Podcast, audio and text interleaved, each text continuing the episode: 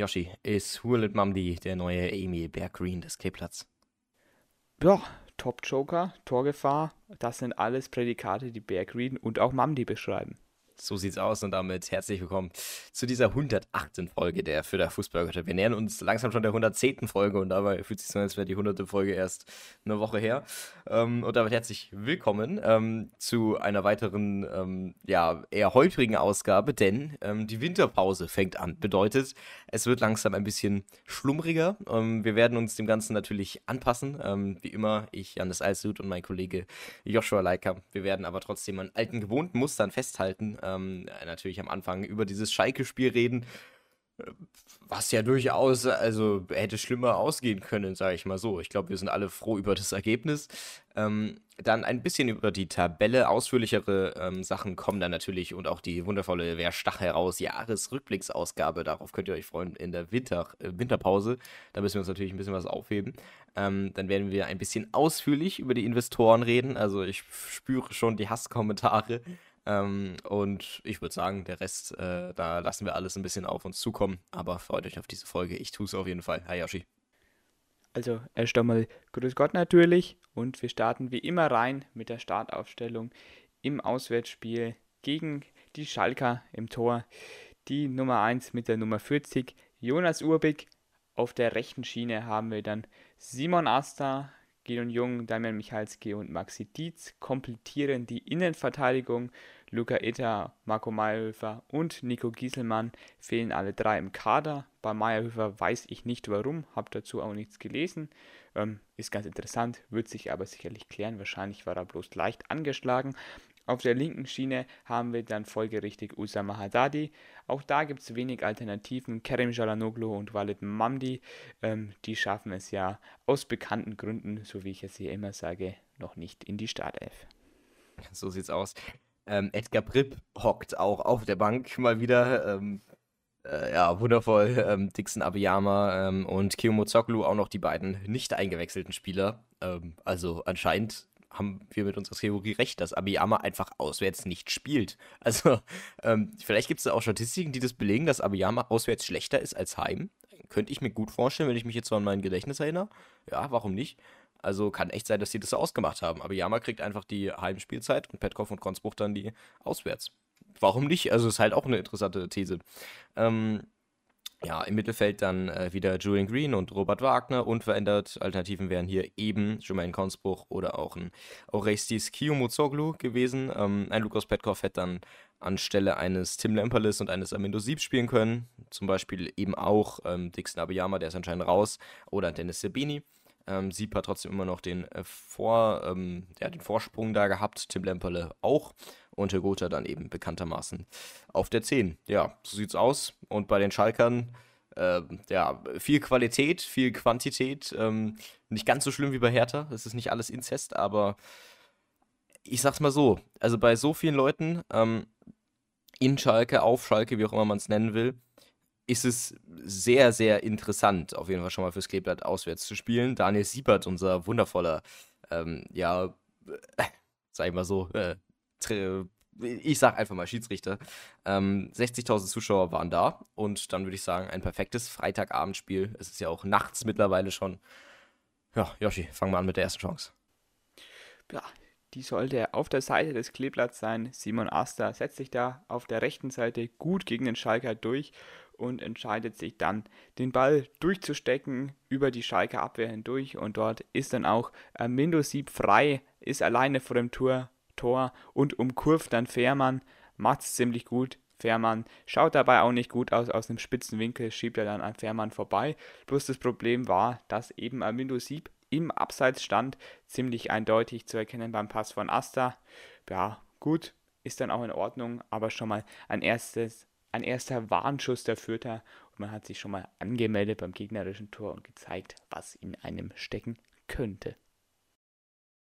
Exakt. Und das war auch ein ähm, bis dahin eigentlich ein interessantes Spiel, weil man nicht gedacht hat, dass es so schnell, äh, ja, so schnell losgehen kann. Und zack, direkt wurde es ins kalte Wasser sozusagen geworfen, beide Mannschaften.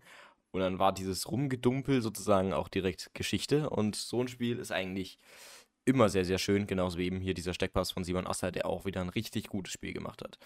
Ja, Dann geht es weiter. Schalke erobert, wie so oft, ähm, auf der rechten Seite den Ball im Gegenpressing. Ähm, Hat es dann sehr schnell gemacht, sehr gut gemacht, nimmt einen großen, großen Raum im Zentrum mit, da Robert Wagner von der Offensivaktion noch ähm, zu weit vorne steht. Julian Green ist sogar weiter, weiter hinter als er. Ähm, schaffen es dann beide aber nicht, den Raum da dicht zu machen. Das kannst du bei Schalke dann nicht erlauben. Du musst da Minimum immer die Spieler doppeln, anders funktioniert es nicht, wenn du da solide verteidigen willst, sonst hat der Gegner eben Raum. Dann kann eben ähm, der Schalker schön durchstecken auf die 42 von Schalke und das ist eigentlich ja ein perfekt ausgespielter ich sage jetzt mal nicht Konter, weil es jetzt nicht unbedingt ein Konter ist, aber es ist einfach eine perfekte Gegenbewegung. Ähm, und dann, ja, wunderschöner Steckpass, die 42. Gideon Jung ähm, muss da dran sein, ist sogar auch dran, macht dann das Beste aus dieser Situation, grätscht dann dann auch rein. Er hätte sich natürlich ein bisschen behaupten können, ein bisschen mehr behaupten können. Er nimmt den Laufweg ja an, zumindest grätscht dann da oder versucht abzugrätschen, schafft es dann nicht. Dadurch ähm, macht er aber einen guten Korridor dicht. Dann gibt es sozusagen ja keinen Weg mehr an Urbik vorbei. Der Querpass kommt dann auch zu Urbik ähm, an sein linkes Bein, macht er richtig gut, war super wichtig, weil in der Mitte da die 19 frei gewesen wäre, die sich da nochmal gut von Dietz frei, ja, ich sage, schubst sozusagen.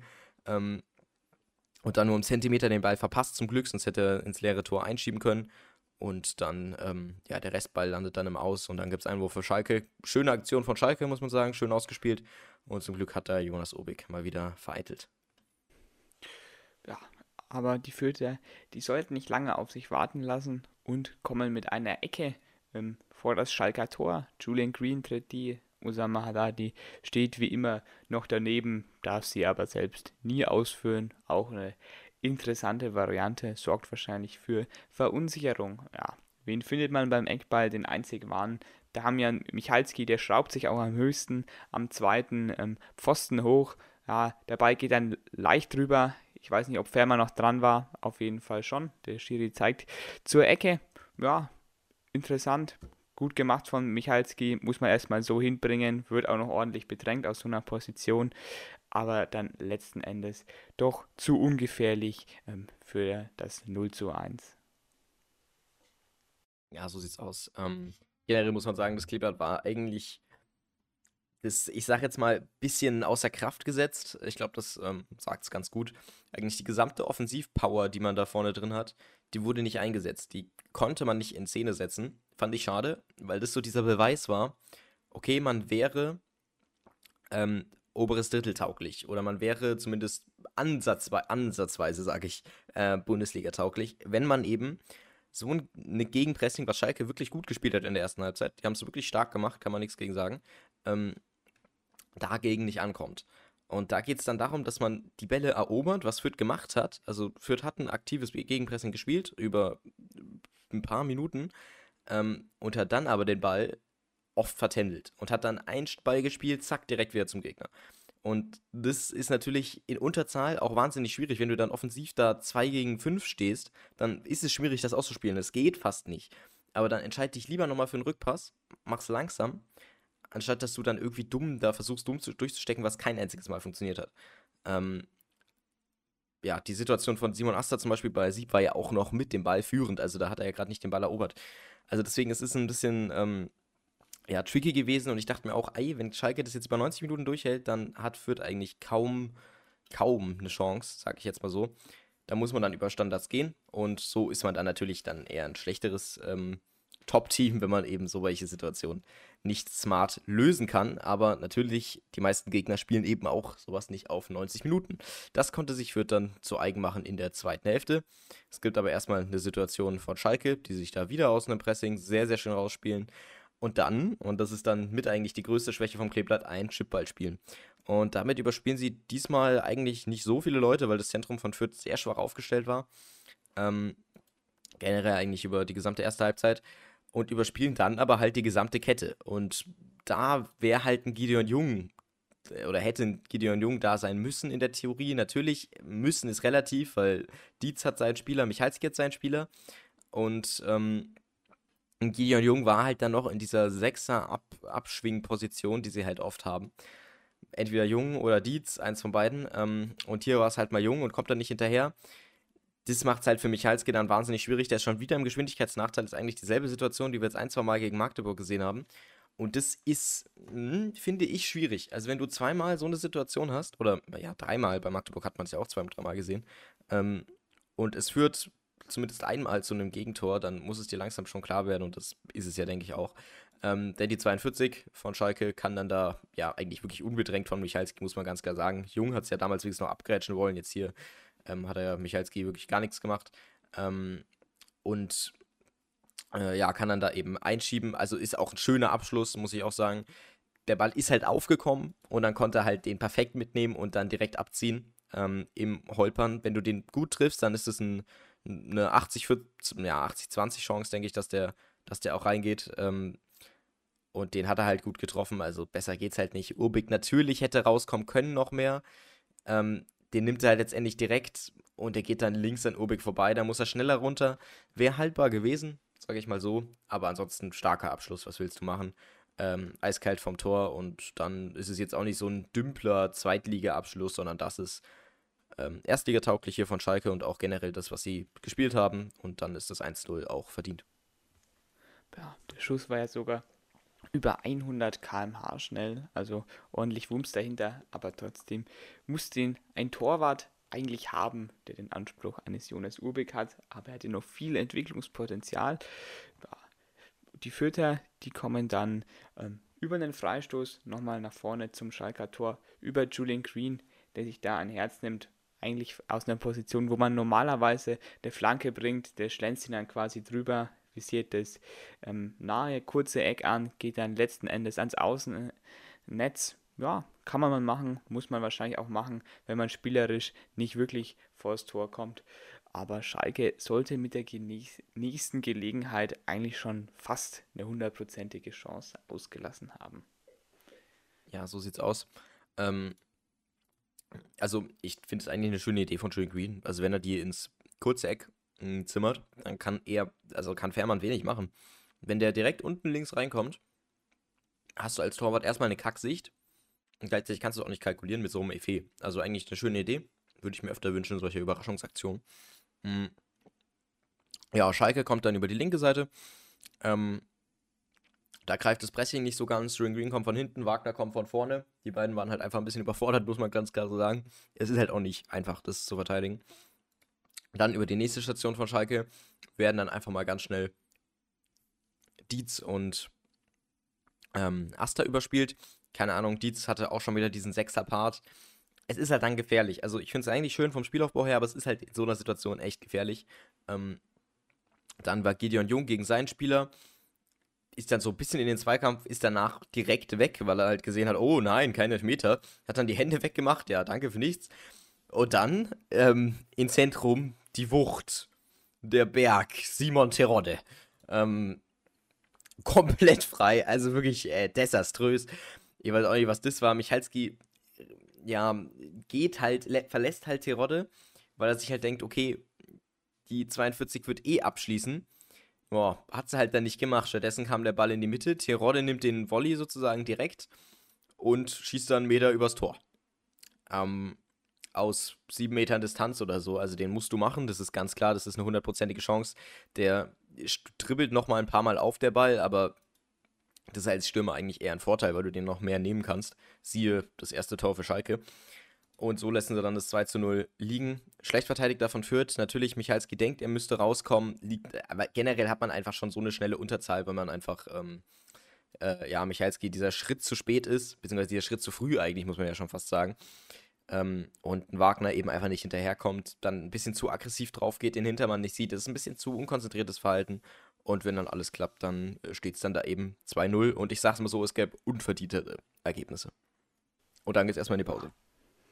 Definitiv. Aber das Kleeblatt kommt aus der Pause direkt mal raus mit wahnsinnig viel Wucht, so wie man sich ja oft erhofft, dann schön nach der Halbzeitansprache, die ordentlich auch wahrscheinlich etwas bewirkt hat in den Köpfen, denn Haddadi ähm, macht's gut mit einem Einwurf und Gotha dann im Stile des Zweitliga-Messis mit der Hacke leitet er dann weiter. Wirklich eine Aktion, die unbeschreiblich einfach gut ist. Das sehen nur ganz wenige Spieler, können nur ganz wenige Spieler, aber er kann es eben und macht es dann und dann gibt er ab auf Amino Sieb, der auch etwas allein gelassen wird im Strafraum, ist aber auch sehr gut macht, seinen Körper einsetzt und dann einfach mal ein paar Meter läuft und dann aufs lange Eck zieht, den Ball im Prinzip gut reinbringt und dann ist es halt wirklich Pech, dass der wahnsinnig knapp ähm, am Tor vorbeigeht. Aber gute Aktion, genau so musst du dich aus der Halbzeit ähm, rausmelden und mit ein bisschen Glück steht es dann schon 1 zu 1 und die erste Hälfte ist vergessen. So schnell kann es im Fußball eben gehen. Genau, also schöne Aktion hier. Ähm, ja, also es ist einfach schön, so perfekt. Dann hat man auch diesen Aufpraller, Sieb kann den Ball perfekt nehmen. Sehr schönes Zusammenspiel von den beiden. Lemperle wieder am Arsch der Heide.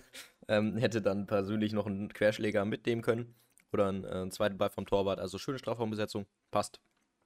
Ähm, so muss es sein. Ja, das Kleeblatt dann einfach offensiv aktiv wiederbelebt, wie auch immer. Ähm, nach dieser schönen Aktion von Herr Gotha, der da wieder ja, sein, ähm, sein Können zeigt, aber natürlich auch Usama Haddadi mit einem Traum. Ähm, Einwurf. Ja, ähm, dann gibt es einen Pressschlag von Schalke, die eigentlich ähm, ja im Angriff sind, beziehungsweise von, von Föde eigentlich. Ich habe es jetzt selbst gar nicht ganz gesehen, ob es Terodde oder Michalski waren, beides Schränke. Ähm, auf jeden Fall geht der Ball dann hoch, raus. Ähm, vielleicht Befreiungsschlag, was weiß ich. Ähm, dann zur ja, Schalker Schalker Abwehrfront. Der Schalker köpft dann auch erstmal raus. Halt eher zu Julian Green. Schalke sucht irgendwie nicht den Zweikampf. Green lenkt dann schön hoch raus ähm, auf Amendo Sieb, der den wunderschön mitnimmt, muss ich mal ganz kurz sagen. Also wirklich Bravour, schaut euch das an. Das ist wirklich, da, da zerläuft mir die ähm, Flüssigkeit im Mund hier. Äh, ja, und Sieb hat dann das wunderschöne Auge auch auf Branimir Gotha. Schalke irgendwie nicht mehr am Verteidigen, keine Ahnung, was da los ist.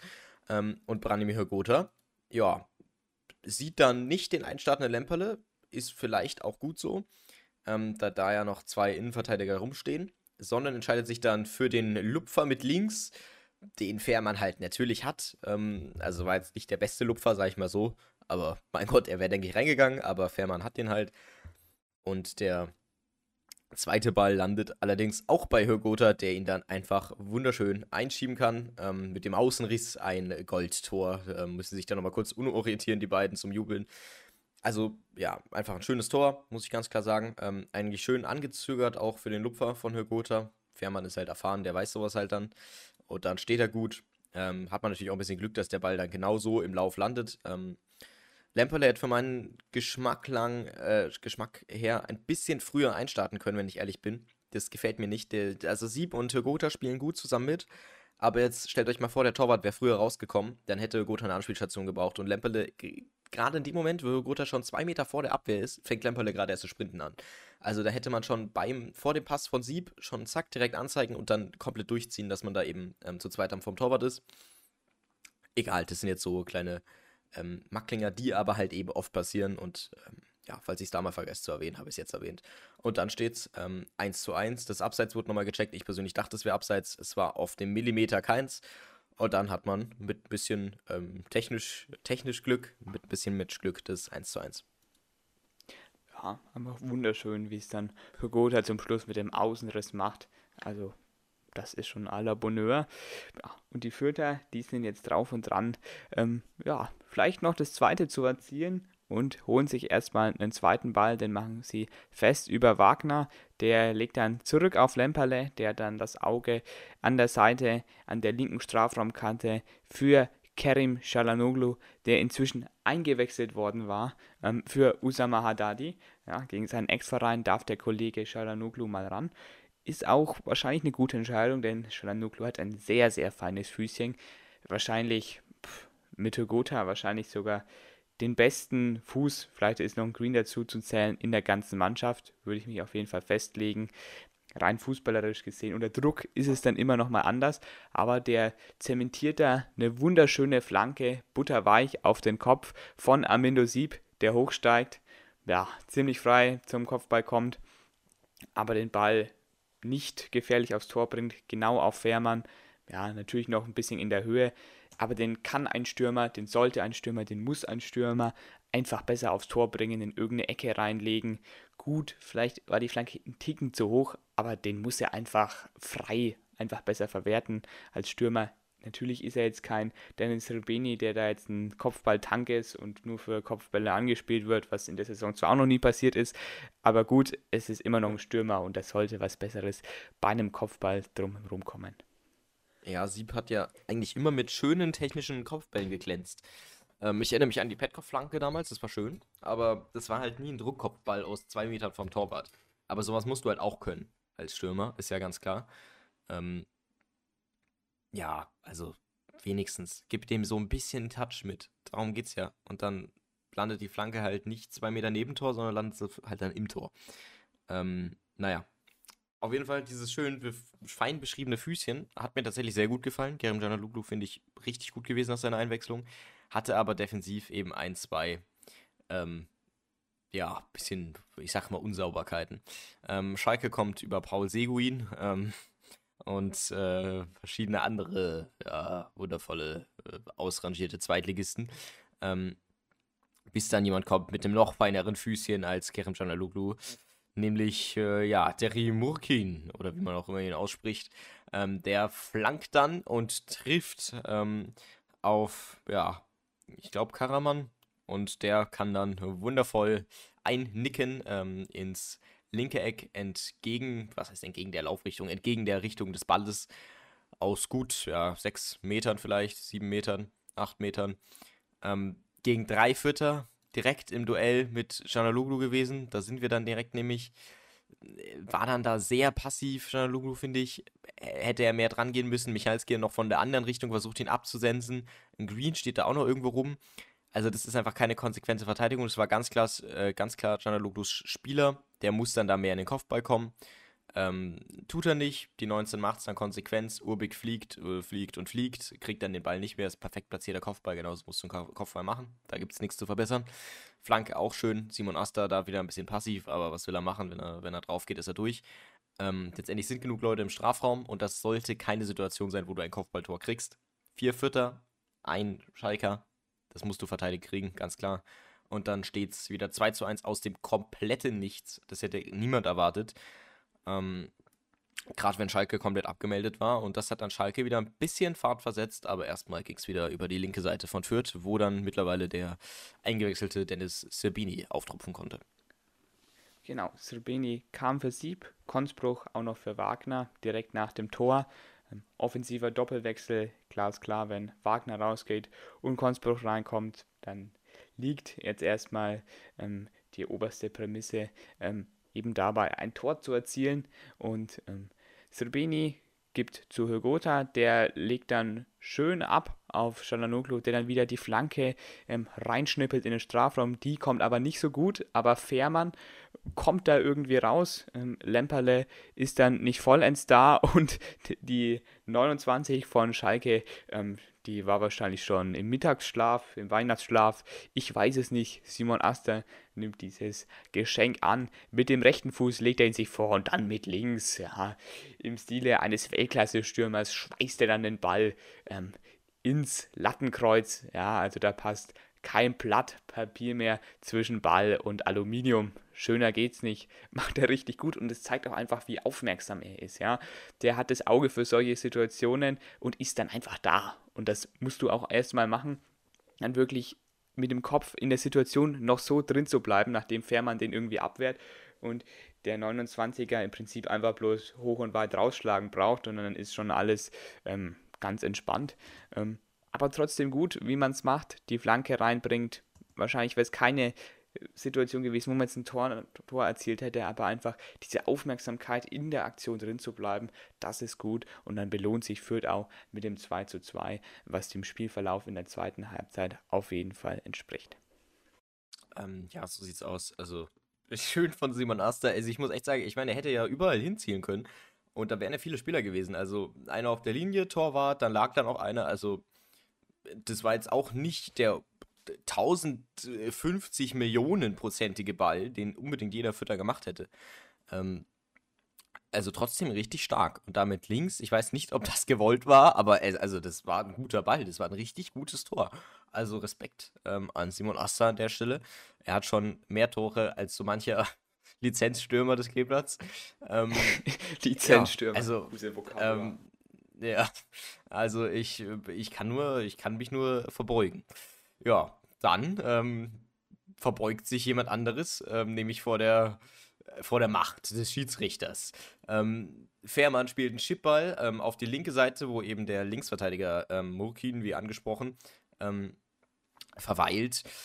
Der wird dann erstmal von Hygota angesprungen ähm, im Vollsprint, versucht dann den Ball sich nach links zu legen. Hygota rennt dann vor ihn, ähm, also vor seinen Laufweg und er umarmt dann halt einmal ganz kurz Hygota, packt ihn ein bisschen. Hygota fällt direkt richtig theatralisch hin, steht auch direkt wieder auf, regt sich dermaßen auf, dass das ja sowas von eine rote Karte ist.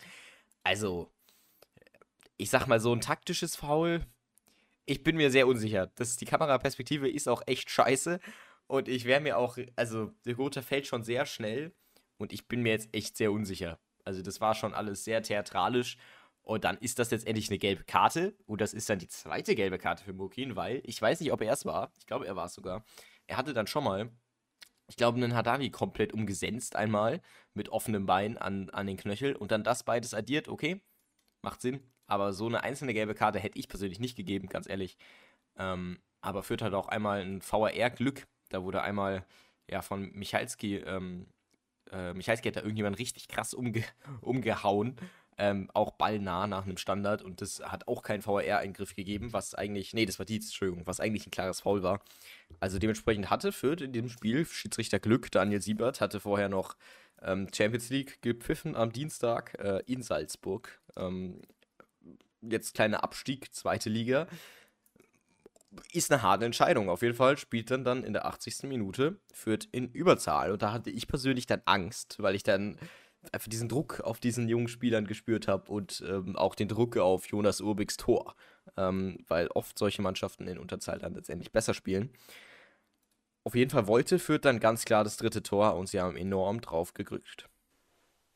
Ja, ähm, und auch mit zwei Wechseln, die auch wahnsinnig ähm, für viel Qualität stehen. Einmal Lukas Petkov für Branimir Högota. Högota hat ja dann angezeigt, dass er, glaube ich, raus musste. Deswegen kam dann Petkov in die Partie. Ich denke, das ist bloß was Kleines bei Högota, nichts Schlimmes. Dann Mamdi kommt noch für den mit Gelb verwarnten Gideon Jung in die Partie und Gideon Jung wird im nächsten Spiel gelb gesperrt fehlen. Also auch nochmal wichtig zu erwähnen. Ähm, da kann jetzt jeder sagen dazu, was er denkt. Ja, Walid Mamdi natürlich ein Spieler, der wahnsinnig viel Qualität mitbringt, defensiv, offensiv, taktisch, wahnsinnig variabel einsetzbar, dann quasi ja auf der rechten Innenverteidigungsposition gewesen. Und er hat natürlich auch, egal auf welcher Position, einen wahnsinnigen Zug zum Tor, ähm, den er dann auch direkt mal zeigen darf. Denn Asta bekommt da mit ein bisschen Glück den Ball durchgesteckt ähm, zu Walid Mamdi, der da den Ball frei im Strafraum bekommt, ihn mit ein paar Kontakten schön annimmt. Ja, wenn da der erste Kontakt besser sitzt, dann kann er dann direkt schön reingeben. Zum Beispiel ein Konzbruch wäre ziemlich frei gewesen und der Strafraum ist auch gut besetzt. Ja, die gute Boxbesetzung von Stefan Leitl wäre äh, gut gewesen. Ja, aber Mamdi, der entscheidet sich für die einzig richtige ähm, Entscheidung. Er zimmert einfach selbst drauf. Aber leider kann Fährmann diesen Ball, den wahrscheinlich sonst kein anderer Torwart hält, ja, zur Ecke parieren. Und dann bleibt es beim 2 zu 2 und einem wahrscheinlich gerechten Unentschieden zum Schluss. So sieht's aus. Also ich denke, ähm, Jungs Ausfall kann man kompensieren. Es sollte ja eigentlich nächstes Jahr dann wieder Itter fit sein, so wie ich das jetzt verlauten lassen habe. Ähm, keine Ahnung, ich hoffe. Und dann kann sich ja direkt dann sozusagen die Standardaufstellung ähm, etablieren, nämlich ohne Gideon Jung. Nein, er hat es ja wirklich stark gemacht. Also ich muss ja auch mich tatsächlich ähm, ja echt mal entschuldigen, weil er hat es ja wirklich, er hat es wirklich gut gemacht, Gideon Jung, in den letzten paar Spielen.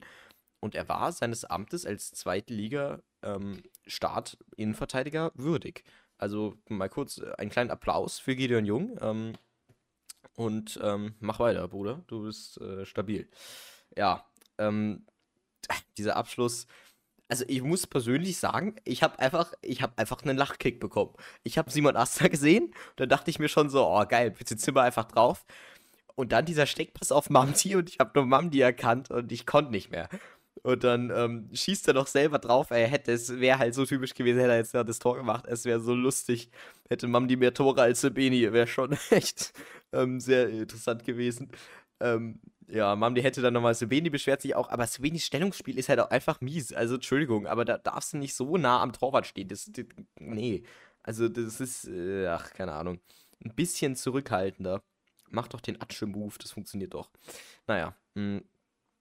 Ja, und dann nimmt man diesen Punkt mit. Ähm, Schalke spielt immer auf Sieg, wenn sie zu Hause sind, meinte der gute englischsprachige Trainer. Ähm, wir haben es einfach unerwartet stark gemacht. Also ich hätte fast schon Sportwetten darauf betrieben. Bitte Leute, haltet euch fern von Sportwetten, ähm, dass wir verlieren. Und wir haben es gut gemacht. Das ist, kann man, denke ich, damit vergleichen, wie wenn man gegen den HSV ähm, unentschieden spielt. Weil der HSV auch ein gutes Umschaltverhalten hat und auch gute, ähm, gute Überlagerungen teils, die dann eben Fürth einfach wahnsinnig schnell auslocken können. Und man hat es gegen den HSV selten geschafft, außer zu Hause eben. Und so ein Spiel war das jetzt nur eben auswärts. Und das finde ich wirklich richtig stark, weil Schalke eine gute Form hat gerade aktuell. Und ähm, ja, also ich, ich kann mich äh, eigentlich ähm, nur auch der Presse anschließen. War, äh, war eine schöne Sache, gerade für die Leute, die mitgereist sind und ein schöner Ausklang ähm, in die Weihnachtsferien sozusagen, in die Winterpause. Und ähm, ja, jetzt hat man auch diesen großen Angstgegner Schalke mal hinter sich und ich freue mich schon drauf, wenn dann Aufstiegskonferenz ist und Schalke und Fürth beide ähm, gegen, mit dem um den Aufstieg mitspielen und dann die, der letzte Spieltag letztendlich Schalke gegen Fürth heißt, in Fürth. Ja, das wäre eine schöne Vorstellung, aber dahin ist noch ein weiter Weg zu gehen. Und ich würde das Spiel als gut titulieren, aber nicht als sehr gut. Denn ähm, wenn man in den letzten Minuten ähm, ein bisschen in Überzahl ist, hätte ich mir persönlich offensiv ein bisschen mehr gewünscht. Ja, das ist ja ich, bin, ich, bin schon, ich bin schon stolz drauf, dass sie keinen drei Gegentore kassiert haben. Da bin ich schon stolz drauf. Ja. Ja, das ist natürlich meckern auf hohem Niveau, aber wenn man sagt, man will oben mitspielen, man will wirklich ähm, aufsteigen, dann musst du solche Spiele wie gegen Magdeburg, wie gegen Schalke ganz klar ähm, auf deine Seite ziehen.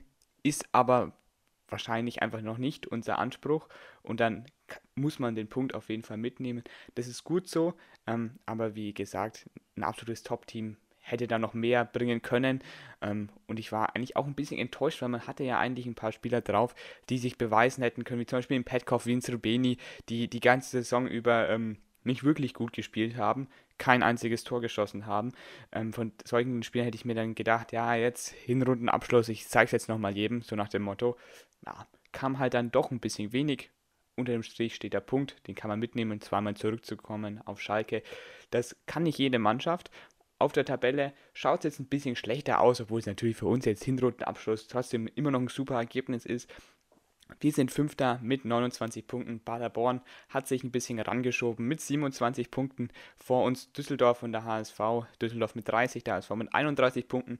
Die wären dann am nächsten Spieltag auf jeden Fall in Schlagdistanz. Ähm, ja, Ansonsten kann man jetzt getrost in die Winterpause gehen. Man hat es gut gemacht. Man spielt zum Glück nicht mit dem Abstieg mit und man sollte relativ schnell die 40 Punkte voll machen in der Rückrunde und sich dann einfach darauf freuen, gute Spiele abzuliefern, einfach ordentlichen Fußball zu spielen und mit etwas Glück einfach oben ranzukommen und dann vielleicht sogar aufzusteigen. Jawohl, ähm, Kiel hat jetzt ja mit dem 3 0 Erfolg gegen Hannover also nochmal extrem extrem ähm, Luft gemacht. Also 35 Punkte, die sind aktuell vor St. Pauli. Ähm, St. Pauli spielt gerade gegen Wiesbaden, da steht es gerade noch 0-0. Ähm, also, äh, wow, also was Kiel da macht, ich weiß auch nicht. ähm, also, wenn Kiel jetzt Herbstmeister wird, dann wirklich rastig aus. Also, das ist ja desaströs, das kannst du ja nicht bringen. Ähm, naja, St. Pauli macht das bestimmt noch, hoffe ich. Ähm, und damit, dass Kiel sich jetzt absetzt, ähm, kann man eigentlich quasi schon sagen, dass Fürth sehr schwer hat. Paderborn hat sich rangepirscht.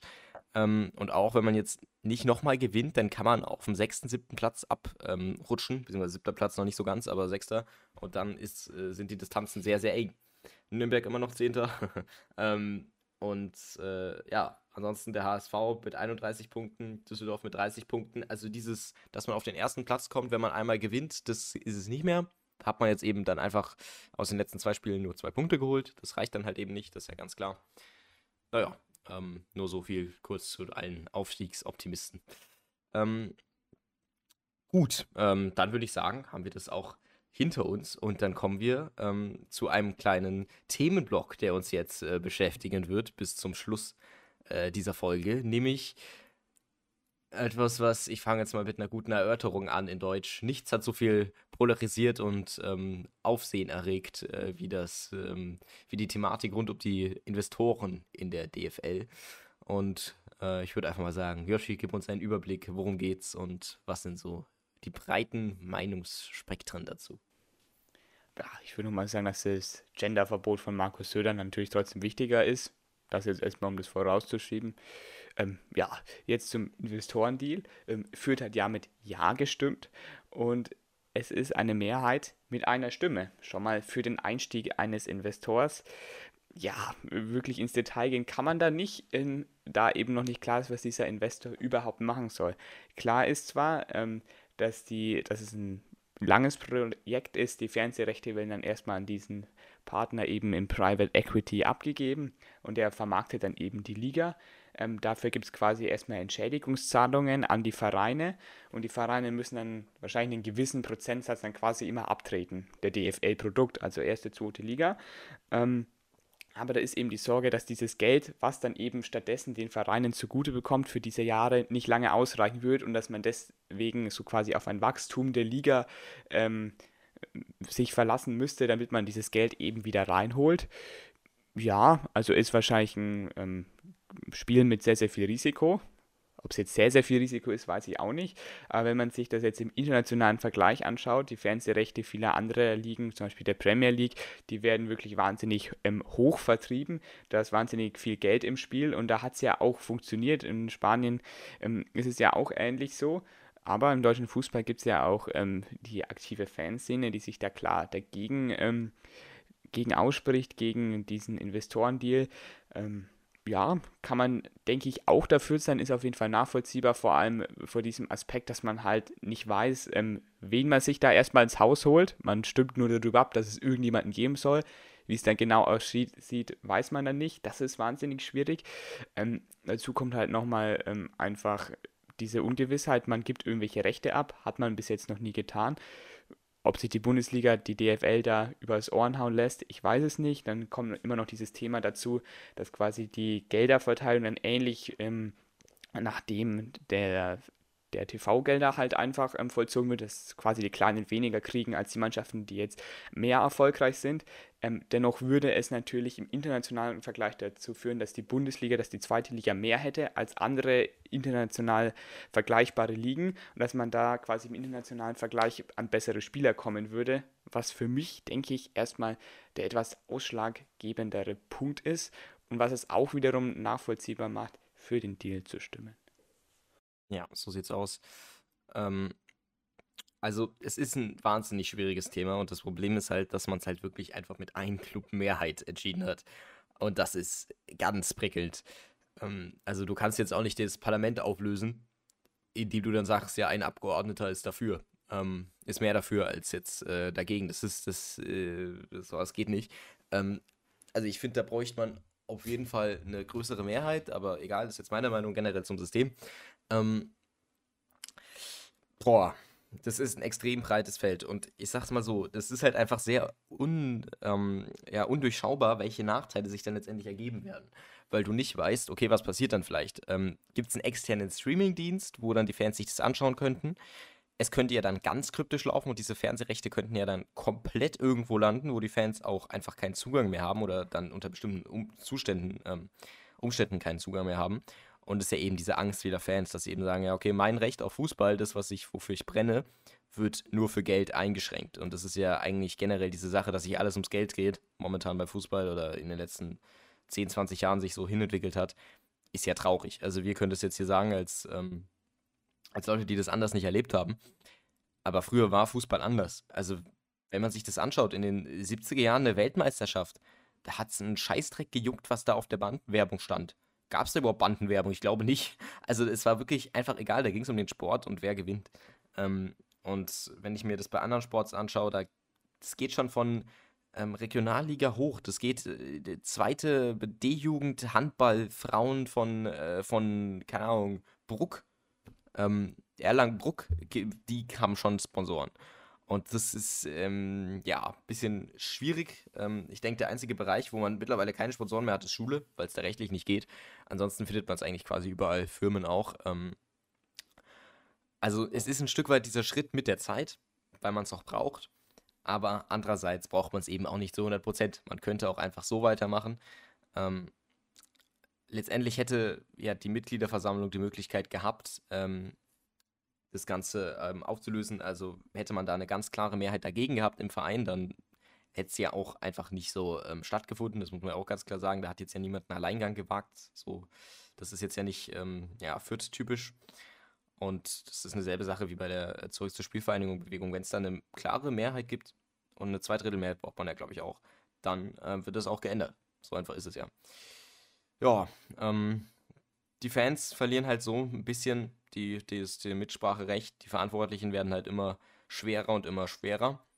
Und ähm, ob es halt long-term gutes Investment ist, ist, denke ich, gar nicht so im Vordergrund, weil es viele nicht interessiert, was in 20 Jahren ist. Viele wollen jetzt hier Fußball schauen und wollen, dass sich nichts verändert. Oder dass sich immer noch weniger verändert und dass es eher so ist wie vor 20 Jahren. Und dieser Deal spricht auf jeden Fall dagegen ist jetzt auch noch ein bisschen Zukunftsmusik. Man wird jetzt nicht bis morgen dann irgendwie sich Gazprom RAM holen. Das wird noch ein bisschen dauern, aber auch allein der Fakt, dass man über irgendjemand was abgestimmt hat, wo man nicht weiß, wer der Sponsor ist, ist schon dumm. Also das, die können sich ja sonst wen ranholen, ohne irgendwie ein Kriterium zu geben. Ja, den Sponsor nehmen wir nicht, den nicht. Ähm, sehr heikle Angelegenheit. Ähm, generell bin ich nicht absolut dagegen, aber so wie es einfach absolut umgesetzt ist gerade, ist halt ein bisschen ähm, bisschen schwachsinnig. Man muss sich auch klar jetzt sagen, äh, das ist nicht die Welt. Also da wird sich jetzt nicht die Welt drum drehen, außer man lässt zu, dass sich die Welt drum dreht. Ähm, ja, das ist wie wenn man abnehmen will. Wenn man die ganze Zeit dran denkt, oh fuck, ich brauche einen Diätplan, ich muss jetzt joggen, ich will das nicht essen, oh, ich will unbedingt jetzt diese Currywurst essen, oh, ich will diese Currywurst essen, dann dreht sich das ganze Leben um die Currywurst. Aber wenn man sich nicht drum schert, dann ist es natürlich auch einfach abzunehmen. So, jetzt kurz, äh, kurze Analogie gezogen. Ja, ich freue mich schon auf die ganzen Kommentare, die diese Aussage jetzt gerade zerstören. Ähm, nee, bleibt doch bitte sachlich. Ich weiß, das, da wird es jetzt eine große Diskussion geben. Wir hatten es schon ähm, letzte Woche. Ähm, immer gerne, aber bleibt einfach sachlich und dann ist ja alles cool. Wir, ich ich glaube, wir alle können da eh nichts dran ändern, aber so ein bisschen Meinungsaustausch äh, betreiben ist ja immer eine gute Sache. Ja, aber ich würde auch nochmal dazu sagen, dass quasi es schon eine richtungsweisende Entscheidung ist, wo sich jetzt das deutsche Fußballprodukt quasi in den nächsten Jahren hin entwickeln wird.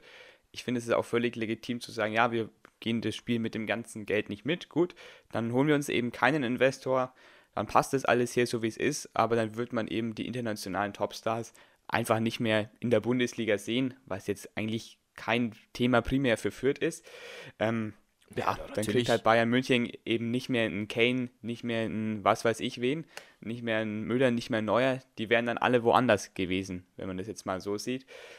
Ob man sich dann quasi zu einer europäischen Liga der Mittelklasse hin entwickeln will, was langfristig aus meiner Sicht dann wahrscheinlich schon der Sinn wäre, muss dann jeder für sich beantworten. Und deswegen bin ich tendenziell schon für diesen Deal, dass eben einfach die Wettbewerbsfähigkeit der Liga ähm, im internationalen Vergleich einfach nochmal stärkt. So. Und das ist einfach wichtig und man hat eh schon so Probleme. Das zeigt sich allein schon in England. Wenn der Letzte der Premier League mehr Fernsehgeldeinnahmen ähm, bekommt als Bayern München, die jedes Jahr international um die Champions League spielen, ähm, da ist halt irgendwas falsch da dran und dann muss man sich auch selbst fragen, wie man in der Bundesliga einfach versucht, mehr Geld reinzubekommen, dass man eben auch noch international einfach konkurrenzfähig bleibt. Bislang hat man es immer gut geschafft, aber in den nächsten zehn Jahren könnte da ähm, ein Scheideweg aufgehen. Es ist natürlich die Frage, wie das jetzt mit der zweiten Liga zu handhaben ist, ob man da jetzt die großen Clubs mit den kleinen, wie zum Beispiel Fürth, einfach in einen Topf schmeißt. Aber wenn man sich jetzt erstmal die Zukunft von Fürth vielleicht auch so ein bisschen ansieht, was man auch immer so ein bisschen durchklingen hört, wenn sich Verantwortliche äußern, dass man sich ja tendenziell, sage ich jetzt mal, schon in den Top 25 Vereinen in ganz Deutschland sieht und dass da jetzt mega langfristig gedacht, natürlich kann immer was dazwischen kommen, vielleicht auch wieder ein paar Mal in der Bundesliga sieht, dass dann auch das internationale Renommee, das internationale Interesse vielleicht auch an Spielen der zweiten Liga einfach steigen könnte und somit auch an Fürth und natürlich das auch durch eine bessere ähm, TV-Vermarktung einhergehen könnte. Ähm, natürlich wieder ein Vergleich zu England, wenn man sich anschaut, die zweite Liga in England, die kannst du auch in Deutschland wunderbar angucken. Ich weiß nicht, wie das mit der zweiten Liga in, im wahrscheinlich schon EU-Ausland aussieht.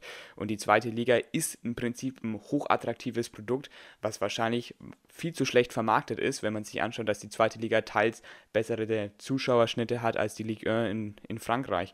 Und da steckt in der zweiten Liga auch einfach wahnsinnig viel drin, auch wenn es die großen Clubs sind ähm, oder auch einfach Fürth, ein Verein mit wahnsinnig viel Tradition, mit einer guten Spielanlage, mit einer klaren Idee von Fußball. Also da ist auch schon was dran, was international jetzt nicht für den Fan in der Breite, keine Ahnung, irgendwo in Peru ähm, interessant ist, aber was für einen wirklich ähm, interessierten Fußballfan vielleicht im EU-Ausland schon sehr interessant sein kann. Und deswegen würde ich auch einer Internationalisierung ähm, der zweiten Liga ähm, jetzt nicht wirklich ähm, was ähm, entgegensetzen.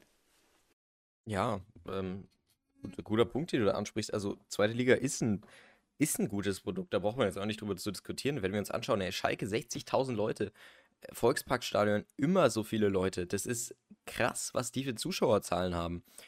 Und was halt für Leute zu PSG Auswärtsspielen gehen, denke ich mir auch, Alter, die spielen da äh, 20.000 Leute in, ähm, in einem 40.000 Menschen Stadion, weil da niemand reingehen will.